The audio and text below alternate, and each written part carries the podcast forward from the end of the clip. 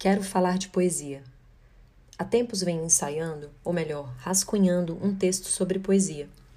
Em tempos de produtividade, performance, desempenho, utilitarismo e empreendedorismo, falar de poesia pode soar quase absurdo.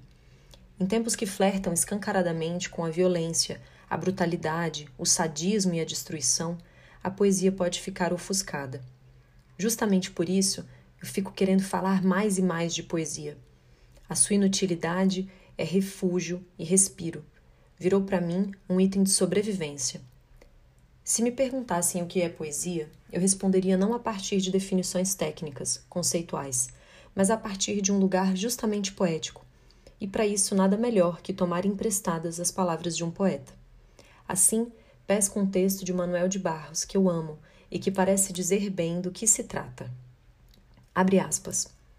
Quando a avó me recebeu nas férias, ela me apresentou aos amigos. Este é meu neto. Ele foi estudar no Rio e voltou de ateu. Ela disse que eu voltei de ateu.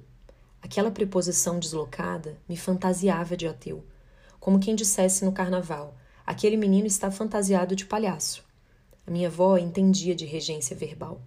Ela falava de sério, mas todo mundo riu, porque aquela preposição deslocada podia fazer de uma informação um xiste e fez.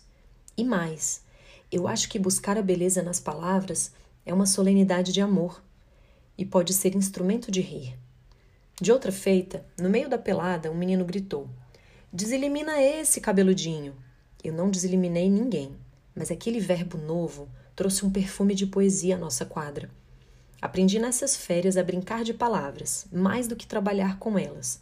Comecei a não gostar de palavra engavetada aquela que não pode mudar de lugar. Aprendi a gostar mais das palavras pelo que elas entoam do que pelo que elas informam. Por depois ouvi um vaqueiro a cantar com saudade. Ai, morena, não me escreve, que eu não sei a ler. Aquele A preposto ao verbo ler, ao meu ouvir, ampliava a solidão do vaqueiro. Fecha aspas. Uma preposição deslocada, uma regência modificada, palavras desengavetadas, palavras para brincar e não para trabalhar. A poesia se lê com o corpo, se lê a partir de outro lugar. É possível ouvir uma poesia num idioma que não se fala e ficar emocionado, porque, como diz Manuel, na poesia as palavras entoam muito mais do que informam. Trata-se de ritmo, de prosódia e, por que não, de melodia. Trata-se das palavras que entram pelos ouvidos e tocam o corpo. Num âmbito mais técnico, eu penso nas figuras de linguagem, que sempre me fascinaram, pois são exemplos de recursos que se podem utilizar para promover os mais diversos efeitos com as palavras. Figuras semânticas, sintáticas, sonoras, de pensamento. Metáforas, metonímias, perífrases, catacreses, anáforas, inversões, silepses, paradoxos, ironias, aliterações, onomatopeias. Um universo de termos difíceis que guardam infinitas possibilidades de fazer poesia. Mas a poesia tem tamanha potência que não está somente nas palavras. Ela pode emergir das coisas, dos gestos. Tem uma capacidade de transformar o ordinário, o doméstico, em algo extraordinário e prenhe de sentidos e sensações. Manuel de Barros, mesmo, poeta do ínfimo, do insignificante, vê poesia numa pedra, numa formiga. A poesia pode nos arrebatar, tomar-nos num instante, num de repente, surpreendendo-nos e por vezes até nos assustando. Talvez trate-se de uma espécie de portal que se abre apenas em furos, rasgos que se produzem num instante já, para usar uma expressão de Clarice Lispector.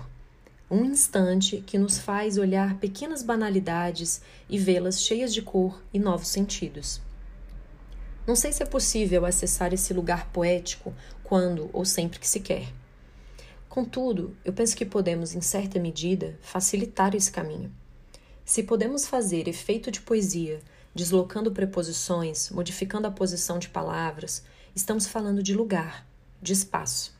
Talvez, para alcançarmos uma espécie de estado de poesia que nos possibilite lançar um olhar renovado para o que está ao nosso redor, precisemos também nos mover, nos deslocar, olhar as coisas sob outros ângulos, mudar de posição, assim como uma preposição, que, vejam só, já guarda em si uma posição.